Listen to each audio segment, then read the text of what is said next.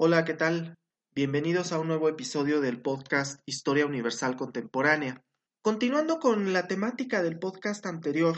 hoy vamos a platicar del proceso de independencia mexicano y su relación con la actualidad. Este episodio y el anterior son una serie, así que si no has escuchado el anterior episodio, te sugiero que lo hagas. Es importante advertir que este episodio, así como el anterior, tienen como motivo fundamental el festejo de los 200 años de la consumación de la independencia de México, que ocurrió en septiembre pasado, así como la idea que se ha comenzado a difundir de los 500 años de resistencia indígena. Como sucede con todos los procesos históricos que se analizan en este podcast, la independencia de México es un evento multifactorial. Vale la pena decir que sus causas son en gran medida similares a las de las independencias de los demás países de América Latina,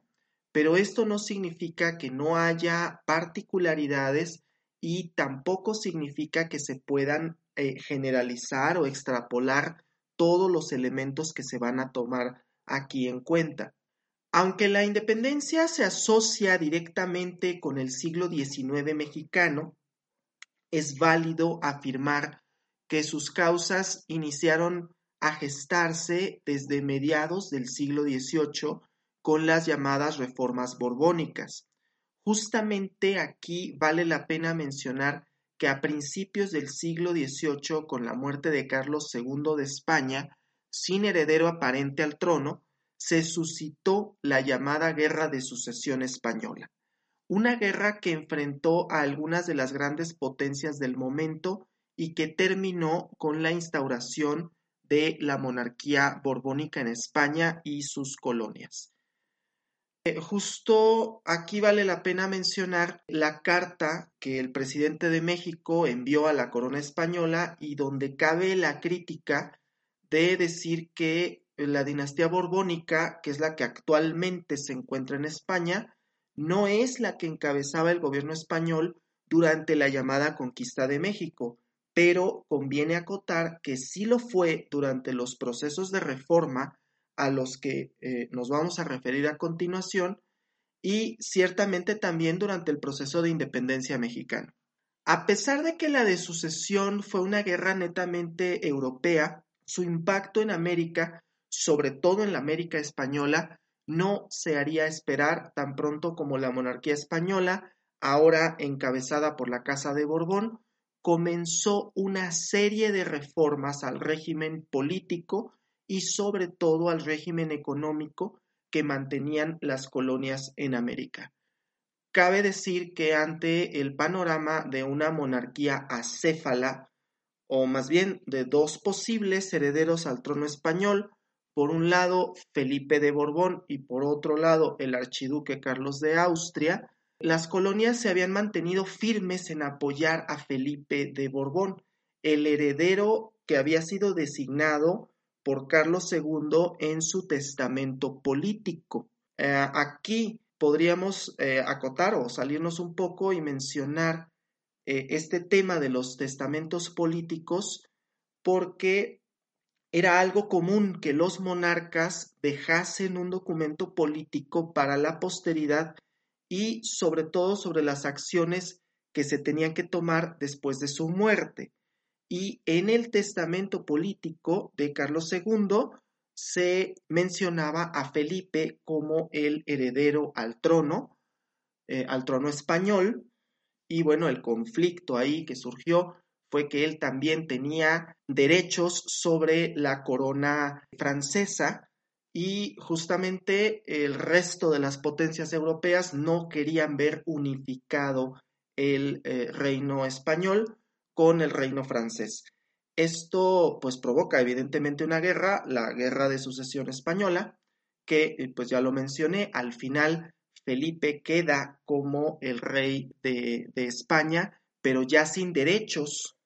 en la corona francesa.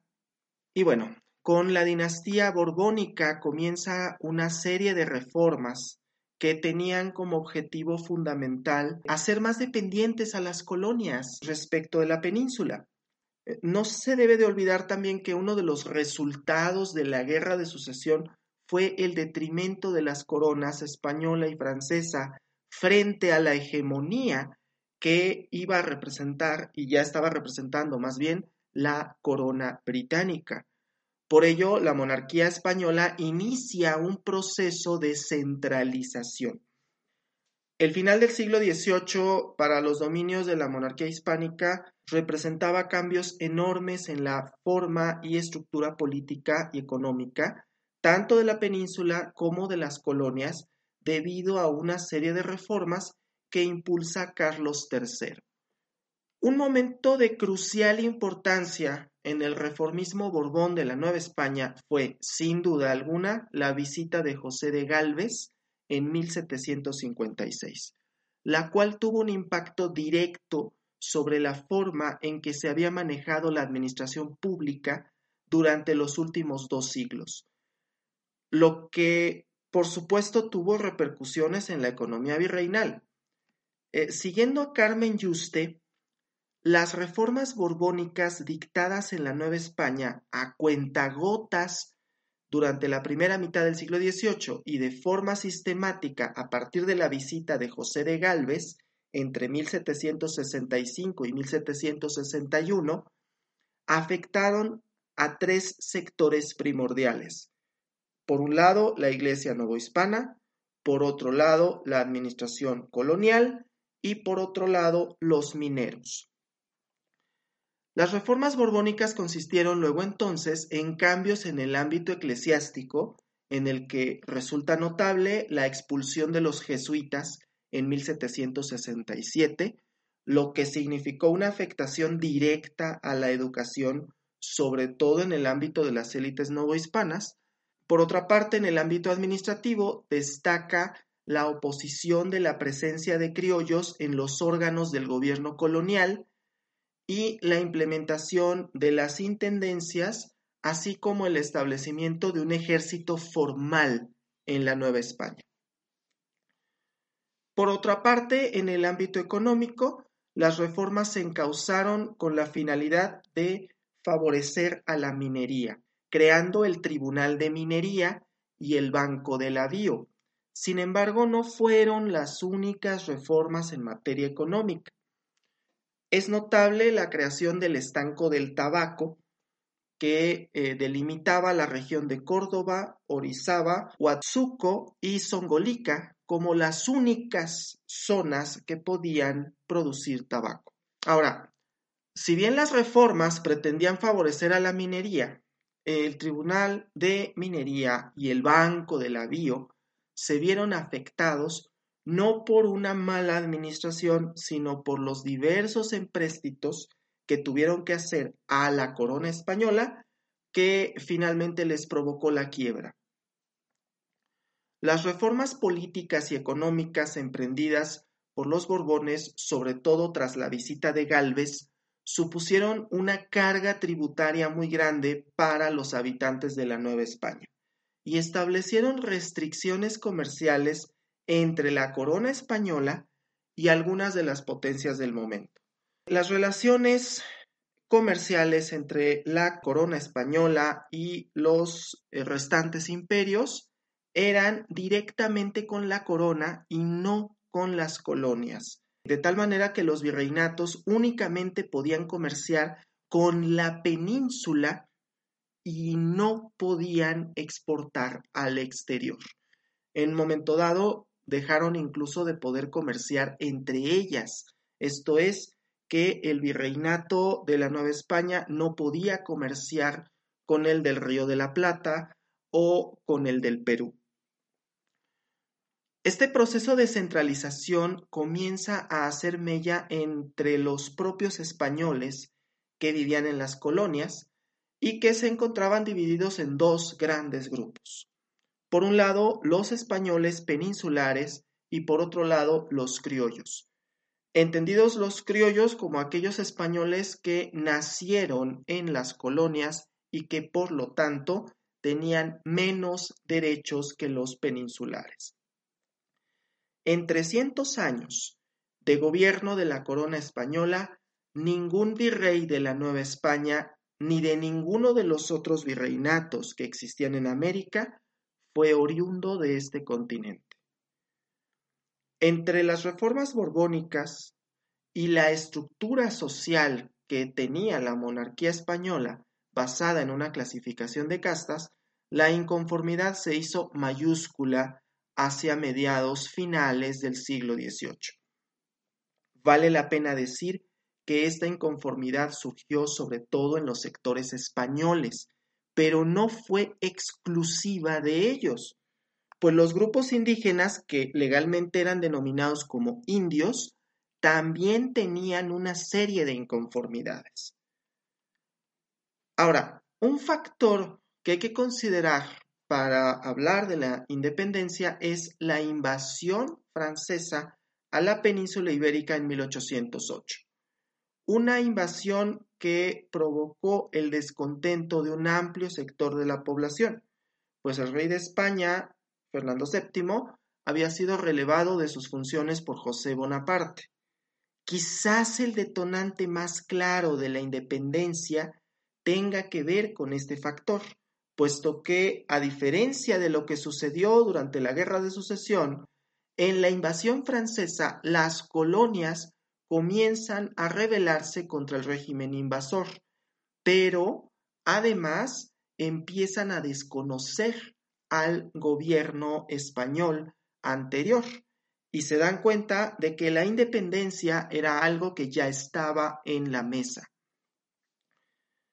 Así podemos hablar del proceso de independencia mexicano no como un hecho aislado, sino como una parte de un gran conjunto de sucesos históricos que se presentaron a nivel global a principios del siglo XIX. Vale la pena referirse a las revoluciones burguesas que se desarrollaron en el siglo XVIII. Eric Hobsbawm se refiere a dos de ellas en su texto La Era de las Revoluciones, que son la Revolución Francesa y la Revolución Industrial. Sin embargo, también puede estimarse como revolución burguesa a la independencia de las trece colonias. Las ideas liberales del siglo XVIII, basadas en libertad e igualdad de todas las personas, se presentaban en ese momento como nuevas visiones frente al arcaico régimen español, que para entonces tenía un imperio que ya estaba en decadencia. Y esa decadencia era derivada precisamente de la serie de reformas borbónicas de las que hemos hecho recuento. Es importante decir que a pesar de la aparente identidad entre las revoluciones burguesas del siglo XVIII con la independencia de México,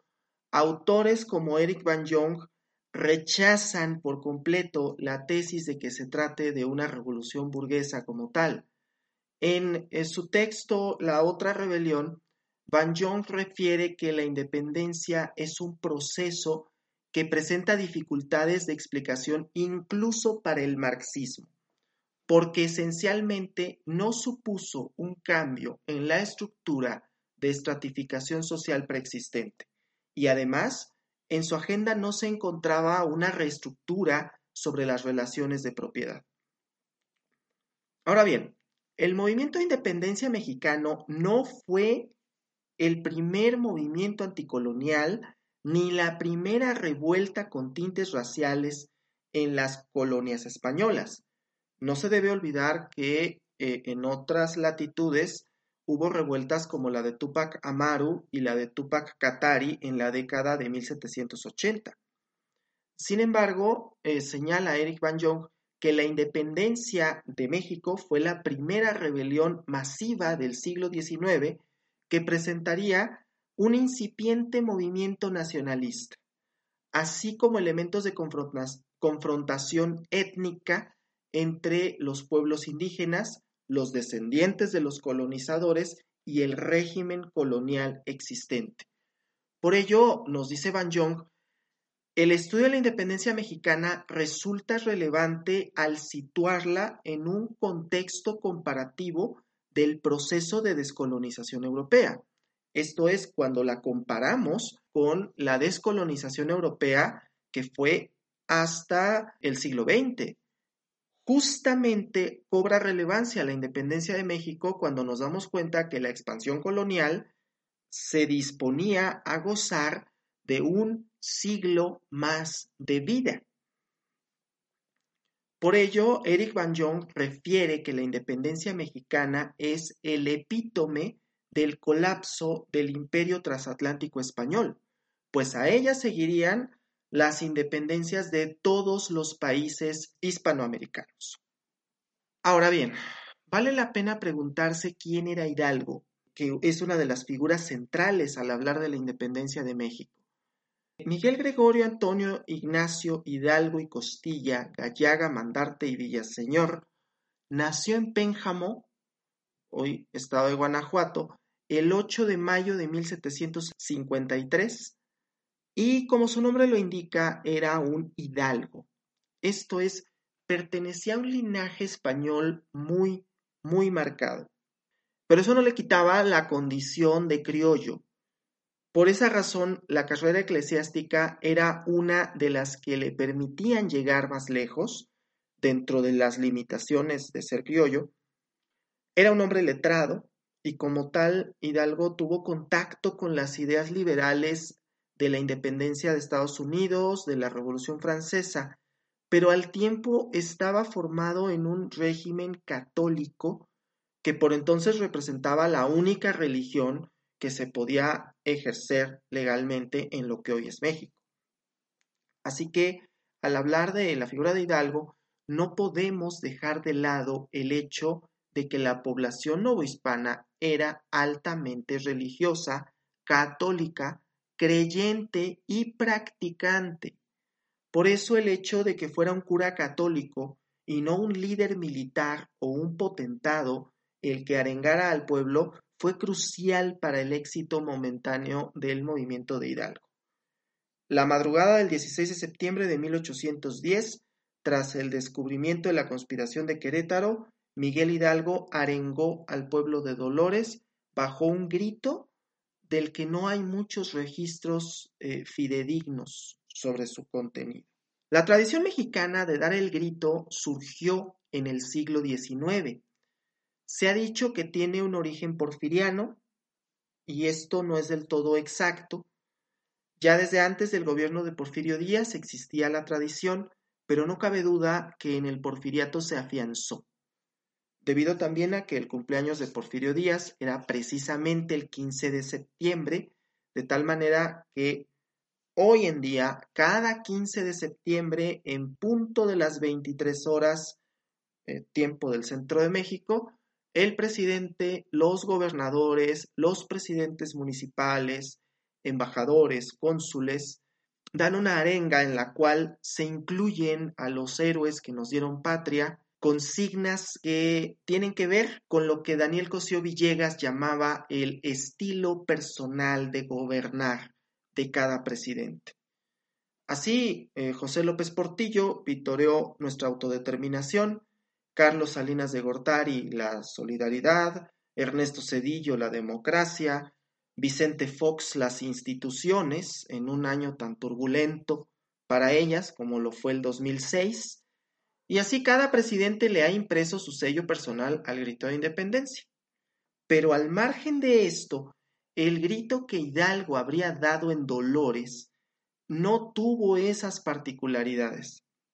y la mayoría de las versiones coinciden en que vitoreó a la Virgen de Guadalupe, a Fernando VII y que gritó muera el mal gobierno. Una frase que convenientemente ninguno de los gobiernos mexicanos se ha atrevido jamás a replicar. Ahora bien, Guillermo Bonfil Batalla es una monumental obra llamada México Profundo, una civilización negada, refiere que la independencia no trajo consigo una transformación de fondo en la flamante sociedad mexicana. Tal vez solo el proyecto de constitución de Apatzingán que se propuso por Morelos fue el único que contenía elementos que hubieran podido trastocar la estructura colonial que heredaba el México independiente. Pues proponía formar una unidad básica de organización política en las parroquias, dando así la puerta a la participación efectiva de la gran mayoría de la población, aunque claramente con un tinte eclesiástico propio de un cura en un territorio con una abrumadora mayoría católica. Al respecto, resulta un tanto irónico que ese tipo de modificaciones, así como la eliminación de las castas y la abolición de los tributos, eran ya parte de la Constitución de Cádiz de 1812, que finalmente no llegó a buen puerto y que era parte del rechazo que tenían las élites contra el régimen español. La Guerra de Independencia Mexicana duró 11 largos años, pues a pesar de todo lo que se ha mencionado, que es solo la punta del iceberg, el movimiento de Hidalgo se vio condenado al fracaso por cuestiones estratégicas, en tanto que el de Morelos sufrió la misma suerte por la superioridad que representaba el ejército realista y fue hasta 1821 cuando las alianzas entre el movimiento de Guerrero, como insurgente, y Agustín de Iturbide, como realista, abrieron paso franco a la consumación de la independencia. Pero aunque la independencia política se consumó, cierto es que esto no se tradujo en un cambio sustancial en la forma de vida de la clase trabajadora. Refiere Bonfil Batalla a los indios libres, el México independiente no los reconoce como naciones también independientes. O son mexicanos y se someten a las leyes del país, o son rebeldes que ponen en peligro la soberanía nacional y por lo tanto son enemigos y traidores a la patria. Los indios, sobre todo en el norte, entonces tienen que defenderse por dos frentes. Por un lado, los mexicanos en su vano intento por colonizarlos y mexicanizarlos, lo que sea que esto quiera significar, claro, y por otro lado, los estadounidenses, en un intento que tristemente fue más exitoso de erradicarlos por completo. Aún a pesar de esto, continúa Bonfil Batalla, algunos grupos indígenas se resisten y se rebelan, como los indios Yoeme también conocidos como yaquis, así como los mayos, en 1825. Esa serie de rebeliones de los grupos indígenas originaron que tanto liberales como conservadores en el nuevo país, ahora supuestamente libre llamado México, los consideraran e-, enemigos y desearan fervientemente su exterminio, llegando al extremo de poner recompensas por la captura y muerte de dichas etnias, y en su momento favorecer la captura y eventual esclavitud de sus miembros durante el periodo porfirista a finales del siglo XIX. Así, en conclusión, en palabras de Eric Van Jong, la independencia de México solo se puede entender como un éxito desde el punto de vista romántico nacionalista de la historiografía decimonónica, y por eso obras de la época como México a través de los siglos, compilada y publicada en el periodo porfirista, resaltan a la independencia como un gran éxito político, económico y social. Y esto es así porque, aunque la independencia tiene tintes sociales, no representó un verdadero cambio de rumbo, ni supuso modificaciones a la estructura social preexistente, ni favoreció la movilidad social, de manera que los pueblos indígenas continuaron, y en ocasiones continúan, siendo ignorados y vistos como ciudadanos de segunda en un país que no reconoce su carácter plurinacional ni ve, y en muchas ocasiones no quiere ver, a ese México profundo al que se refiere Guillermo Bonfil Batalla. De mi parte, les agradezco mucho el tiempo dedicado a este podcast a pesar de ciertas dificultades, voy a seguir subiendo contenidos en el futuro. Mi nombre es Raimundo Salcedo, me puedes encontrar en Twitter, así como en Instagram y en YouTube. Hasta la próxima.